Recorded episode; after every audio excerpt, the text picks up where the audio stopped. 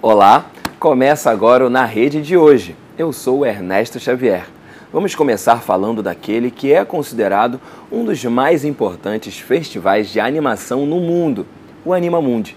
Este ano, o festival vai apresentar cerca de 300 filmes, 80 deles produzidos aqui no Brasil.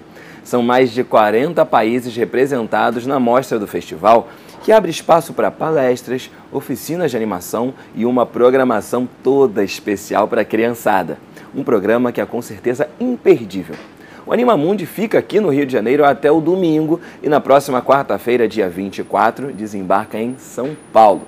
Para conferir a programação nas duas cidades, acesse animamundi.com.br.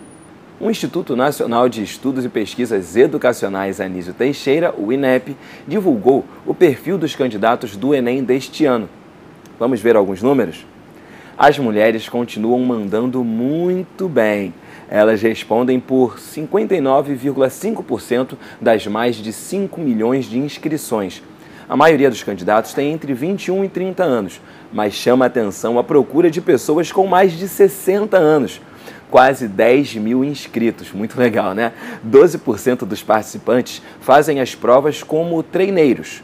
São os estudantes que não irão concluir o ensino médio em 2019, mas que fazem o Enem para experimentar a rotina de candidato, conhecer o formato das provas e avaliar os seus conhecimentos. O Enem é a oportunidade de ingressar no ensino superior de instituições públicas e privadas do Brasil e olha só, em mais de 37 universidades de Portugal.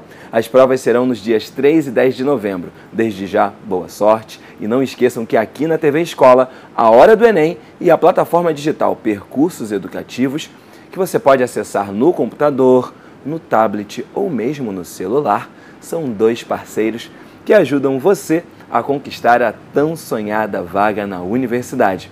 O Na Rede de hoje fica por aqui e eu espero você na próxima edição. Até lá!